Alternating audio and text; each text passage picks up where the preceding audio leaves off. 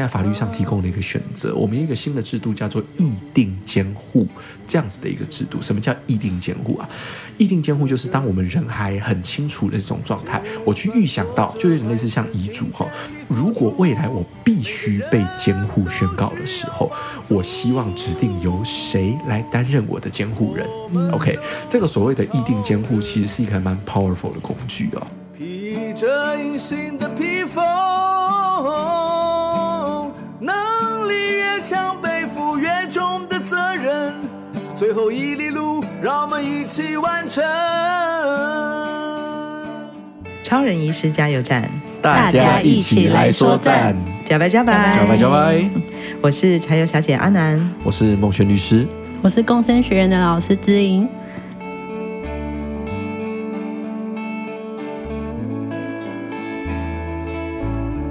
哦，孟轩律师今天又来到我们的现场，还有我们的自营委员哦，你们两位老同事了哈。哎，对，没错。嗯、呃，上次在聊到就是到底在一个医事机构里面，嗯、我们的法务人员在这个场场域里面，他们所担任的一个角色。那当然，现在其实我们孟轩律师同时也是我们的星光医院的医学伦理委员会的委员。是的，目前还是对，对，因为上一集我们也谈到了，其实很多在病于。秉持在这个人本的精神里面去这个面向去思考的时候，其实医院里面的律法务人员并不是单方的，我医院的这个发言，他其实有更多的层面可以照顾到，呃，不管是病人还有医疗的人员。还有各个层面的这个沟通，包括了现在进入到这个医疗伦理的部分嘛，嗯，对，所以我觉得，嗯、呃，这已经是十几年的工作了，在这样的一个场域里面啊，我相信，所以站在这个角度上面，你你这样这十几年的经验里面，对于医疗医方的，对于病方的病人方的，还有对于我们其实社会大众的，应该有你的体会跟一些建议。其实接续着上一集哈，在谈这件事情的时候，呃，我们在最后其实本来很想跟大家谈一件事情，就是说，呃，当遇到的这一种就是在医疗的场域里面哈，遇到我们这种穿黑衣服的时候，你应该用什么样的正确的心态来去 面对了？其实没有这么的恐怖哈。Hello，对对对对，真的太恐怖的那种感觉。我觉得人跟人之间，如果看到那个本质上面，应该都会觉得，其实嗯，大家都是好相处。就像我认识知影的时候，知影也是穿着白袍，我也不太熟悉他，对，但是我。我们认识的时候，我们就从别的点切入，我们一起拍照，我们一起玩摄影嘛，对不对？其实坦白讲啊，那个大家可能不知道，我们孟轩律师其实是个鼓手。所以他刚刚讲到说穿黑色衣服的时候，我其实在想的是一群 rocker，然后很重金属，然后啊有铆钉的吗？对，我们还曾经被人家要求过，就是说，哎、欸，你能不能穿律师袍打鼓？我说，嗯，不行，我们不能亵渎那一身专业的装扮。可是可以穿着 rocker 的庞克的服服装皮衣吧，是吧？我们小公主当然没问题啊，一定要这样最帅的。对，我决定下一次我们如果有。机会到部落跟那个巴莱一起玩一玩的时候，对，我们就这么穿吧。对不对？好的，好的，好的，好的。你有吉他，我有鼓，我们就一起玩。好，所以其实下次如果在医院里面碰到我们的孟轩律师哦，其实要给他比个 rocker 的手势哦。是 是是。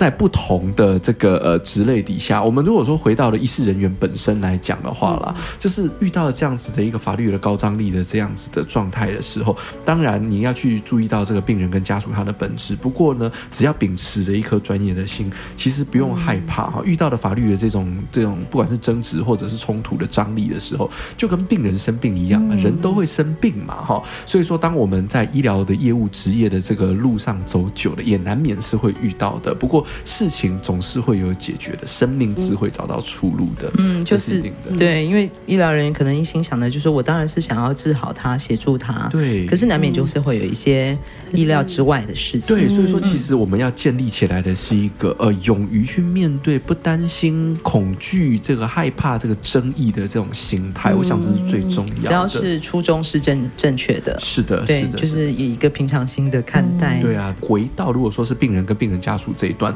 对，如果说我们有听众，那在家里面其实有照顾着家里面的一些呃老人家也好啦，或者是说家里面需要照顾的，其实不一定是老人家才需要照顾嘛，哈、嗯。尤其像是有一些我们现在一些失智失能的年龄越来越降低的这种状况，或是慢性病的病。对对对，嗯、当我们难免必须要到医疗院所去就医，但如果结果真的不如我们的预期，跟不是这么的满意，甚至是为了要避免这样子的事情发生的时候，其实也只要建立一个相对正确的心态，那个。个心退其实很简单，就是就算我不懂，就算我不了解整个医疗的这个过程，但只要认真的了解，认真的用力的去问，跟医师去做一些交流的时候，当然啦，呃，前提是在我们医护人员在呃工作忙碌之余，或者说在门诊的时间许可的这种状况底下，认真的去了解这整个过程，其实再去下最后的这个医疗决定，可能都是比较好的一个抉择。嗯，对，甚至是我们要提倡一个观念，叫做 second opinion，就是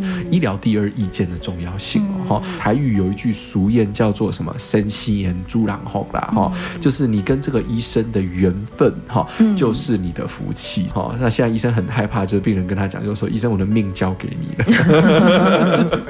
大家都很害怕这件事情嘛。但是其实，在现在所谓的呃病人自主的权利也好，又或者所谓的医病共享决策的这两者的角度，其实它都有一个相同的概念，就是在对于医疗行为的认知是对等的，是充分的这种状况底下，那其实大家都可以勇敢的一起来面对疾病，一起来面对这整个处置跟治疗。嗯，所以你刚刚讲的这个 second opinion，它这个对象是谁呢？这个对象是。对于病人或病人病人家属，你在对于整个医疗的处置相对不是这么的了解，或对这些病况不怎么有把握，但又不希望在这么快速的当下就去决定我要不要动一个手术，或者我要不要去进入一个比较长期的医疗关系的话，嗯、其实，在台湾这样子的医医疗环境比较充足的状况底下，或许到其他的院所找同样的专科的医师去再做一次的诊断或者是医疗意见的咨询，这并不是不被许可的。嗯其实是可以去做的。那这个对于舒缓我们的医护人员的压力，其实也有某种程度的帮助。因为我记得早期好像其实光是我们的病例能不能带出，嗯，然后转院不不一定是要转转院啊，但是他可能我我病人能不能自己把我的病例带出来的的这个问题。对对对对，我记得早期好像也没有那么的方便。是，但是其实现在的话，甚至在法规上面要求，就是说你如果说接受到这个病人的复制要求，你在三天之内要交出来嘛，哈。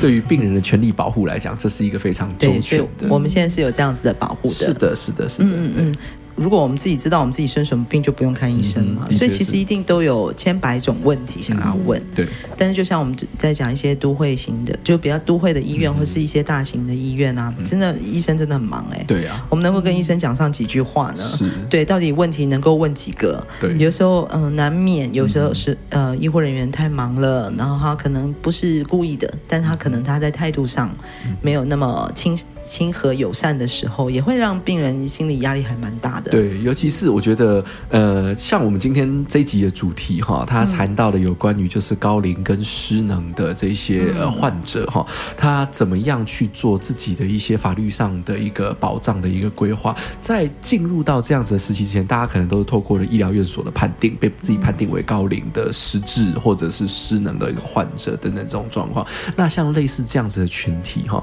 尤其像我们。当然不是说所有的老人家都是这样，但是有很多的医护人员，或许在看到老人家来询问的时候，嗯、这个过程跟经验上都是哦，可能会被呃反复的、重复的问，又或者是说，甚至觉得啊很啰嗦啦，或带有情绪的，嗯、甚至把家里面的阿猫阿狗的事情都拿来问你的这一种，的确，他对于整个沟通上面来讲就不是这么的容易。所以，如何嗯在家里面的家属陪伴哈，像我们今天要谈的这种高龄的长者或者失智。失能的这样子的病人，一起去跟医师、跟我们的医护团队做沟通，我觉得这个都是或许可能是有帮助的，也说不定。嗯嗯，对啊、也是啊，因为老人长者自己能够发问，嗯、或者是他可能自己已经在一个病理的状况之下，如何问对问题、嗯、是是，所以可能需要更多的照顾者跟陪伴的、嗯、陪伴的人员去协助这样的一个沟通。嗯，没有错。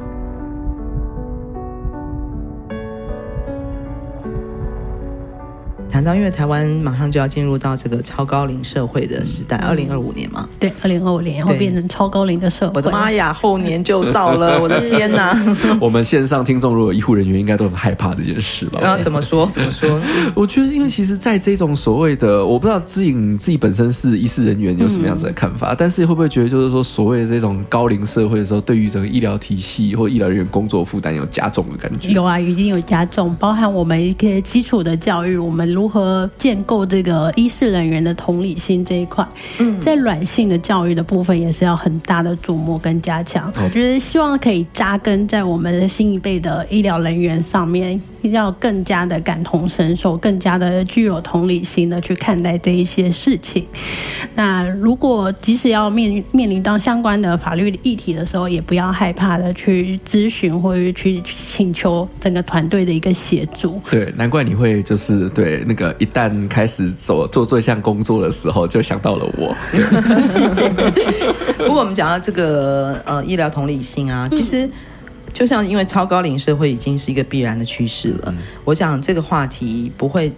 不会只是一个单一的话题，它其实发生在我们每个人身上。是我们讲说，呃，之前访问另外一位作家，他在他的创作的一个新的主题就是所谓的余命管理，因为他自己也进入到了所谓退休后的人生，所以。这样的议题已经越来越普及，对，然后长照的故事也越来越多。其实真真的发生在我们周遭，包包括我们自己身上哦。所以你自己在呃近年来面面临到这些一个社会趋势的改变，对，那你实际碰到了这个长照。长照议题或者在长照机构里面有没有产生过所谓的这些法律纠纷或者法律上的一些争议的问题呢？当然，在医疗机构或者在长照机构里头，很常发生类似这样子的故事啦。但是，呃，我们回到我们日常生活的家里面，呃，我们过去就曾经接触过这样子的一个案例。嗯、一个老人家，他有一块很贵的地。好，然后呢，两本存折在农会、在邮局里面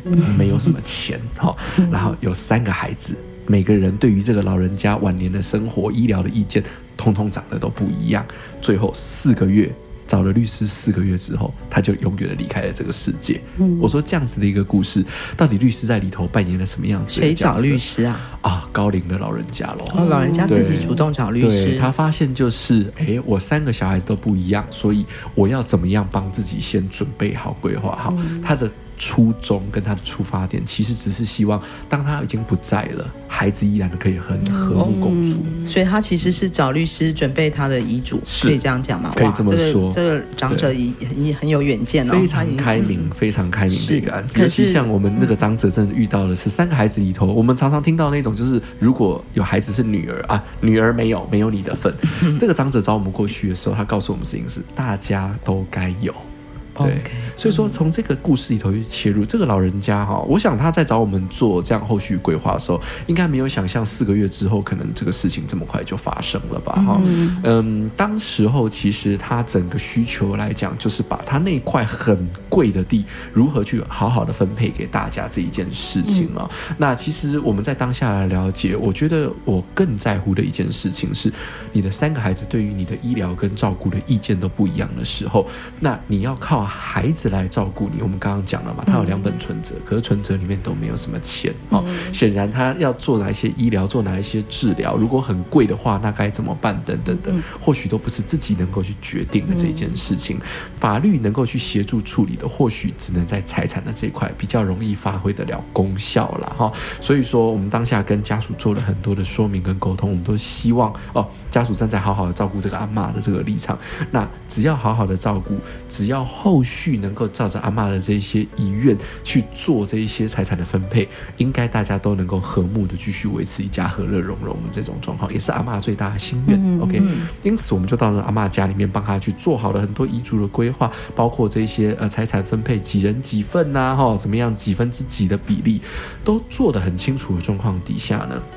没想到到了最后，其实最大的问题还是在于主要照顾这个老人家的这个家属，他因为他最接近嘛，嗯、所以说在这个阿嬷的这些所谓的财产的凭证，那、嗯、我们简单讲啦，就是那个地契啊，多分一个，哎，对对对，多分一杯羹呐、啊，我照顾那么辛苦，是就是我照顾的，为什么我不能多拿一点点？嗯、阿妈怎么可以就是说大家通通都有份，对不对？那我就提前就是说，哎，阿妈啊，你今晚不上清澈，你人不太清楚了哈，啊，那个我为了照顾你哈，那个拿一些东西哈，我哪一个部分先去做一点变卖啦啊，这样才有钱可以照顾你啊，等等的。当后代不愿意照着他的这些想法去好好的旅行的时候，那该怎么办呢？我觉得这个是一个嗯，在高龄化社会底下，尤其是在嗯，我们那个个案是发生在乡比较乡村、比较农村的地方了哈。那在这种所谓的年轻人都离开了家里头高龄的老人，家里面留下了很多这种就是呃不动产、土地等等的这种状况，等到。需要老人家要规划要分的时候，大家又都回来，发生了一些争执的这个状况，如何在年轻的一辈之间维持一个好的情感的联系，然后让他们跟老人家之间的这种照顾之间的默契各方面的，不会成为未来发生争执的导火线这件事情上，我觉得这是一个社会议题。如何去维系它？这个其实已经超越了法律了。法律可能没有办法把说，人家说清官难断家务事嘛，可能没办法对把法律的手伸进到家庭里面来。但是其实这个议题是需要被关心的。一百多公里的南回公路有着美丽山海景色，却是台湾医疗的缺口。徐超斌医师默默在台东服务二十年，希望可以将医疗照护及时送到病人身边，生命。就有了活下去的机会。我是钟欣凌，请支持南回医疗照护服务，线上捐款，请上南回基金会网站，捐款专线零八九二三五九二零，帮忙急需被照顾的长辈。甚至到后面这些可能呃已经产生的这个诉讼的过程当中，其实当下我们去协助做完的这些财产规划之后，我们律师的角色就摇身一变，我们就变成了证人。我们要去证明的是，奶奶当时候她的意愿是这个样子的，对，所以说其实这个地方就其实提到说啊，所谓的这一种为了自己身后的这个事情预做这个遗嘱，嗯，大概有几种法律上有几种方法啦。哈。我们有包括说找公证人做所谓的公证遗嘱，那找了律师啊，或者是说呃传统可能找代书哈去做所谓的代笔遗嘱这样子的事情，其实它在法律上面只要符合了这些程序，它都是有效的，这个都是没有问题的。可是呢，最重要的事情还是这个遗嘱是一张纸嘛，他不会自己起来走路，他也不会去帮大家割财产、嗯、啊。嗯、对，所以我们怎么样去找到一个对的人来执行这项遗嘱？当然，依法来讲的话，呃，大部分就是可能继承人自己就去执行了这份遗嘱。但如果发现就是说未来有可能这一些遗嘱的这个继承人不会乖乖的去做的时候，嗯，我们甚至可能会在这个遗嘱上面指定一个叫所谓的遗嘱执行人。好，那让一个所谓的公证第三人，可能是律师，可能是会计师可能是懂得这些财务规划的人，好，或者是嗯家族里面的另一个长辈有这个 power，能够去要求这一些晚辈们通通听话，当一个公正的，对，公正的去分割这些财产的时候，那去指定这样子的遗嘱执行人，在这样子的遗嘱里面就能够是有帮助。其实我们现在整个呃疾病的状况跟发展啊，嗯、很多呃不管是失智症或是失能的状况，也都有提前的现现象。对，孟轩律师，你之前有没有碰过这样这样的一个家庭或这样的一个状况？其实有啊，我觉得这个嗯，这个个案其实怎么说啊？我觉得来之前我在面对到这样子议题的时候，我特别去找了我们过去曾经处理这个个案的家属，好，跟他交换了一些意见。我说，我想要把你的故事拿到节目上分享，你们觉得好不好？他们说太棒了，因为我们家里面遇到的困境绝对不是只有我们，绝对有很多人是这个样子。对这个个案呢，他其实是一个呃，就是有一些精神障碍的一个孩子哈。那他们的家庭的状况不是只有这个孩子这样子，这是哥哥，那他有一个妹妹也是精神障碍。那老爸爸照顾这两个孩子之外呢，连他的太太本身的情绪控制也不是太好。当然，他的太太没有经过诊断，没有办法被认定为是精神疾病。可是家里面的两个孩子都是精神疾病患者。有一天呢、啊，这儿子啊，忽然间就从高雄好搭着高铁跑上来台北要找他的阿姨啊。那这个阿姨呢，哎。在没有被告知的状况底下，看到自己的哦，自己的南部的这个亲戚的孩子，就站在我家的家门口哦，一定啊，赶快进门来啊！嗯、那他就说哦，我要来台北玩，我想要住在阿姨家等等的。那阿姨当然就这样子收留这个孩子。嗯、那大家都知道他其实有一些精神疾病了，那这也是一个身心障碍。他是几岁？哦，已经三十几了，OK，已经三十几成人了，已经是一个成人了。嗯、以这样子一个个案来说，其实呃，这种不管是他自己的家人照顾他也好，又或者是向他跑到台北的这个。亲友要如何去照顾他，都是一个很大的问题，因为他是一个成人，他是一个高一百七十五公分的壮硕的男子啊。对，那白天的时候，其实这个台北的阿姨没有办法照顾他，他就让他出去外面四处自己去走走逛逛看看。那他忽然走进了他们家里头这个阿姨家里头附近的一家餐厅，因为他肚子饿了。嗯，他身上呃有钱，但是他也不晓得去哪边去买呀、啊，还是怎么样子。他只看到了那个店门口有写一个免费试吃。嗯，哦，他就说，哎、欸，这里有免费的东西可以吃，哎，嗯，他就走进了店里面。可是他的精神的状态没有办法让他专注于他想要做的那件事。当他走进这家店，门一推开的时候，他远远就看到了远远的桌上坐了一个很漂亮的女生。嗯，店员过来要问他，哎，几位？哈、哦，要坐在那边，要内用还是外带？要点餐等等的。对，他忽然间要吃饭的这件事情就不见了。他就指着远方的那张桌子上的那个女生，就是说：“那是我老婆。嗯” OK，哇，OK，这个就往内要冲了，你知道吗？嗯、这个店员当然就是要要去支持他的这种事情。结果没有想到，我们这个呃这个故事的主人翁啊，他就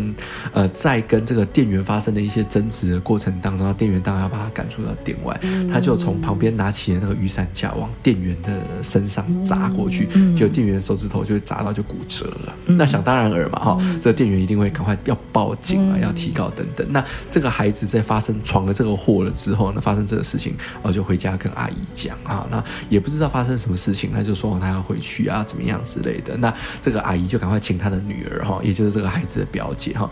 陪着这个孩子一起坐高铁从台北回到了高雄。结果就在高铁的路上的时候，接到了电话，接到了警察的电话。嗯，刚刚那个店员提告了，哈，那他想要找这个人，等等，巴拉巴拉巴拉的，这个找到了阿姨的家里面啊，等等，就是监视器哈，以人去追这个地址等等，警察都做。现在警察这个效率好快哦，嗯，对。结果呢，这个表姐就在高铁上面接到了哦，她妈妈打来的这个电话，然后说警察要找弟弟。对，嗯嗯，那。发生了这样子一件事情的时候，没办法了。左营的高铁警察就已经在哈那个高铁车厢的哪一个门在那边等他，门一打开，OK，这个弟弟就被警察带走了。对，那后来确定他这个是有精神疾病的状态，而且所谓的精神卫生法上面这种有自伤或伤人之余的，在当时候呃还没有精神卫生法的修法，这个警察在问完了笔录之后，就把他送到医院强制送医、强制住院的了哈。那类似像这样一种个案，你看一个老爸爸要照顾这样子的家庭、这样子的孩子，那这样的孩子身强体。健的还可以自己从高雄坐车到台北来，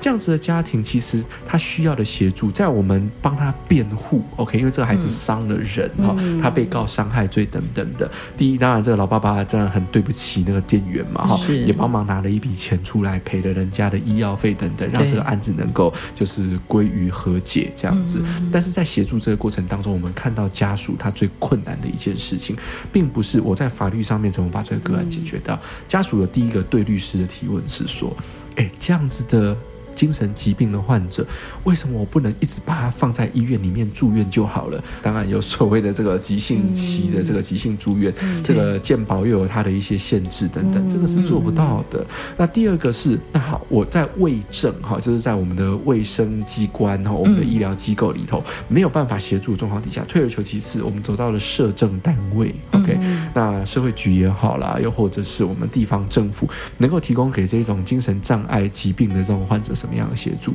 嗯，我说去做通报。另外，我们可能请高雄市社会局来介入这样子一个个案。不过，向哪里通报？呃，去向哪里通报，这是一个很大的一个问题哈。嗯、那像他们这样子的一个有伤人自伤的这个个案的状况，我那时候是请他们去向所谓的那个呃家防中心哈，家庭暴力防治中心去询问有没有相关的这种管道啦。当然，那个不是一个呃这个很积极的一个管道。另外一个更积极的管道是，他还在强制住院的过程当中说，请会他们的医院里面的社工师，看看这样子医院里面社工师能不能在他做出院计划的时候，嗯，能够把这块。通报纳入这样子的所谓的高风险家庭，去跟所谓的呃我们的社会局那边做一个转介，类似像这样子的动作。不过呃医院当时候我们不知道是这个联系上面有什么样子的困难。总之最后的结论上是没有成功的转介到地方政府的卫生呃社会局去，所以。在这样子的一个协助的资源还是没办法进来这个家庭的时候，这个老爸爸依然没有办法。这个孩子一出院的隔天就又消失了。嗯啊，对啊，他也没办法，就是拿一条绳子把他绑在家里面嘛。所以老爸爸真的是无语问苍天的。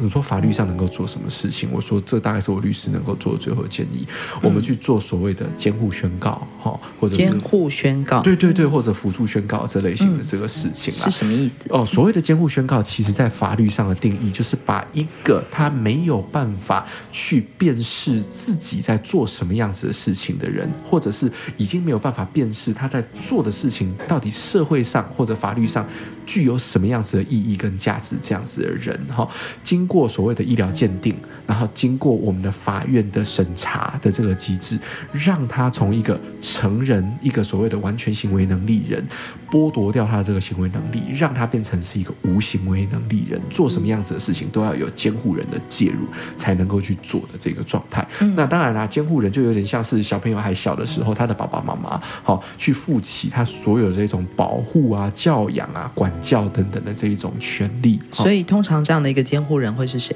通常都会是他的最近亲属，有权利申请的人，大概就是他身边的这些亲人。申请了之后，他愿意担任他的监护人的话，由这个所谓的被监护人身边共同生活的这些呃亲属家人共同出具一个所谓的我们都同意这个去申请的，例如说是老爸爸去申请的，那他的妈妈也好，他的兄弟姐妹也好，都要能够同意说由老爸爸担任监护人的这个抉择，等于说是他当事人的呃亲属，对。对对，然后透过这些管道，然后去申请这样的一个监护宣告。对对对，那这样最主要是要这个结果上面能够让家里面的这个家长能够对于这个已经成年的这个孩子，原本我们完完全全对他没有办法做任何的一个呃限制啊等等这些事情。如果说这个孩子今天身上是没有钱的，那也就罢了。如果万一他银行里面有钱的时候，哎，他又拿到一张提款卡，他出去随便乱花，那这些东西其实对于这样子的一个所谓精神疾病的患者呀。或者说，如果他是一个失智的患者来讲，都不是好事啊。嗯嗯。所以能够透过监护宣告这样子的制度来去协助这样子的孩子。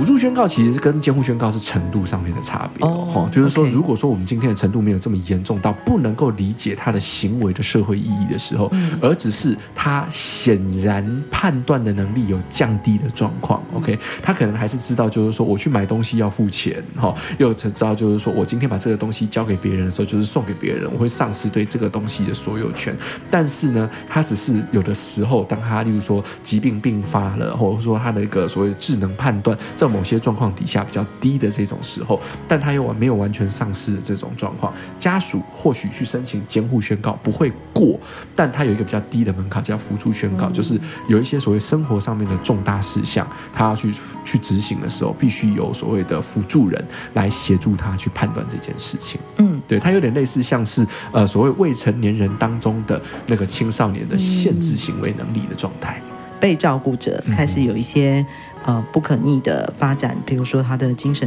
精神疾病或者他的失智的状况越来越严重，对，越来越严重。那照顾者家属可以做一些什么样的呃，在法律上面可以合法性的呃支持这个家庭有一个好呃。正常的运作或是协助。刚刚提到就是这个自主尊严的最最后的一里路的做自己生命的主人这一段话。是，对。那这个部分其实我们谈的就是刚刚讲的包包括那个老奶奶的遗嘱的预立嘛。对。然后或者说我们刚刚讲到说他的照顾者面对的他的家人在这个精神疾病上面的发的状况之下的一些。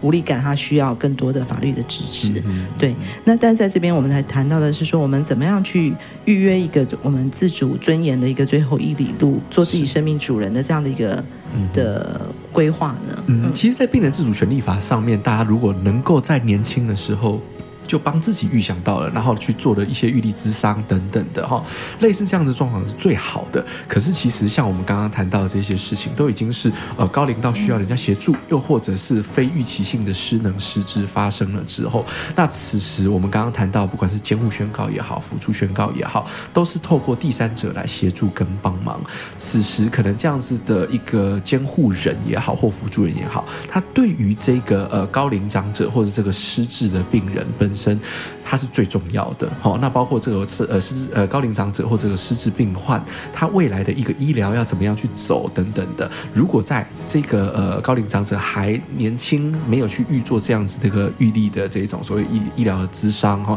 预立医嘱的这种状态底下呢，可能就会由监护人或者辅助人来协助他做这些决定了哈。所以我反而在法律上面会抽离出来，除了所谓的预立医疗决定、预立自主医疗这样子的一个动作以外呢，其实我们在呃法律上面目前有一个新的一个制度哈，让我们可以不要。自己的命运掌握在别人手上。我们刚刚说的，大部分那个监护宣告跟辅助宣告都不是自己去申请的嘛，哈，都是自己已经失能或高龄的状态底下。可是其实现在法律上提供了一个选择，我们一个新的制度叫做议定监护这样子的一个制度。什么叫议定监护啊？意定监护就是当我们人还很清楚的这种状态，我去预想到，就有点类似像遗嘱哈。如果未来我必须被监护宣告的时候，我希望指定由谁来担任我的监护人。嗯、OK，这个所谓的意定监护其实是一个蛮 powerful 的工具哦。哈、嗯，这个东西呢，它要怎么做？它例如就是说我今天还很年轻，可能我没有子女，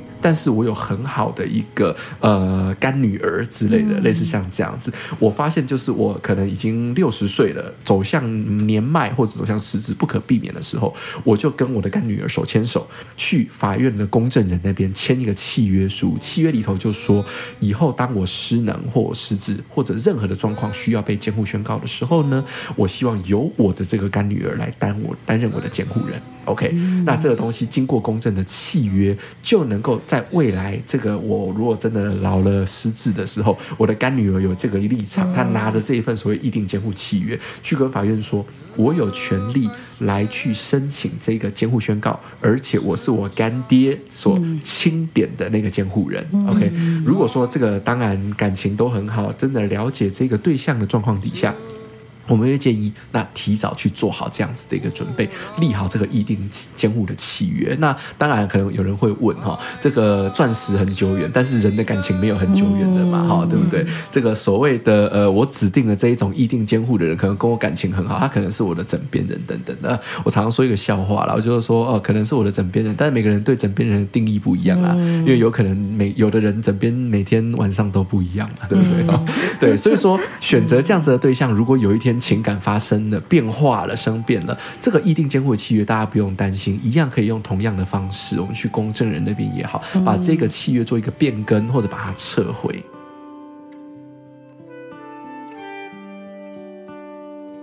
但我们怎么判断这个当事人本身他的呃状况是？完全自主的判断。嗯哼，这个东西其实，在我们帮忙做遗嘱也好，其实常常遇到这样子一个问号的这个议题啊。当然，我们都把这个责任赖给医生了哈。我们都说你来做这个所谓的呃遗嘱也好，又或者是说我们帮你去拟定这个意定监护契约书的时候，我们希望能够看到今天来做这个表示的人，来做这个遗嘱的人，你经过的医疗机构帮你出具一个诊断证明，就是你目前的不管是精神状况也好，疾病状况也好，他。不影响你个人的这种所谓的判断哈，又或者是说，如果已经有一些精神科的一个就诊的记录的时候，可以由精神科专科医师去出具，就是说，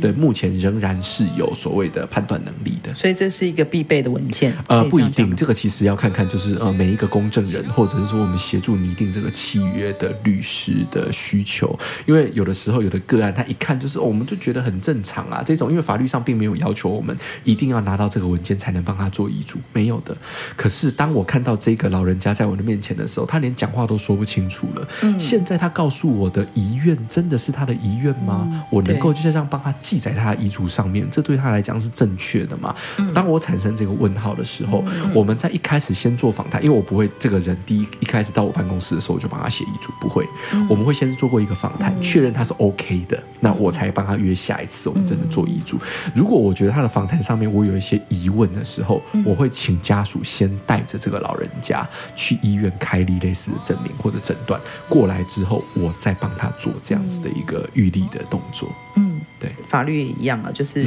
预防胜于治疗。对，很多的这些预立的呃定义或者利益都是良善的，都是希望说我们能够掌握自己的。呃生命，掌握自己的财产，掌握自己我们最终的一些分配嘛。对对，只是说，嗯、呃，人生无常，谁知道下一刻会有什么样的变化？所以这时候有一个很专业的。呃，法律人站在一个不管是呃从法律面向的，或是人本的精神的一个公正的判断，甚至呃观察，嗯，对，就是协助像你刚刚讲的，有些长长者他可能他的状态看起来并不是很好，完全自主的一个状态之下的话，就是必须要有这样一个警觉性跟这样的一个注意，能够提供更完善的文件资料，然后呃让这样子的一个。呃，预立的这些过程都得到一个比较圆满的处理。嗯然后不要有遗憾，是没有错。所以说，我觉得结论上了，就是我晓得我们听众应该有蛮多，就是医护背景或者是照护背景的一些呃专业人员哈。呃，其实，在一个弱势的家庭也好，或者是说，在一个呃家庭的支持功能比较弱的这样子的环境底下，其实站在照护者的立场，我想就像刚刚美玉姐所提到的，呃，家属他会去注意到可能这样子的被照护对象的状态慢慢的变得不好了，变差了。但是在这种所谓的家庭支持系统比较差的状态，如果我们的照护者也有注意到有这种现象发生的时候，我觉得主动去提醒他的家属，主动提醒他的家人，嗯、呃，是不是可以在法律上面有哪一些措施协助他的时候，预先的开始来启动这些程序，我觉得都可以避免掉很多未来这种未知数或者争执争议的这种发生。嗯嗯、是对。好，我们今天谢谢我们的孟璇律师，还有我们的自营委员，然后又来到我们的加油站。那我们希望透过更多更多的对于法务的、对于法律的，甚至在医学上面的更多的啊不同角度的关照，我们看到的其实还是一个人为本质的一个关注的焦点。然后带着我们的感同身受的同理心，能够理解不同角色跟不同身份的人需要的一些关怀跟医疗也好。还有我们互相能够支援支持的角度，嗯、那今天就谢谢大家，马萨路，马萨路，下次见哦，谢谢。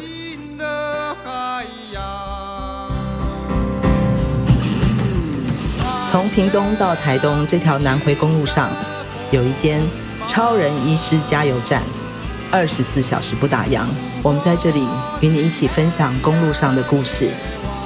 本节目是由医疗财团法人南回基金会制作，欢迎大家多多分享，以及在我们的节目下留言。我们下周见。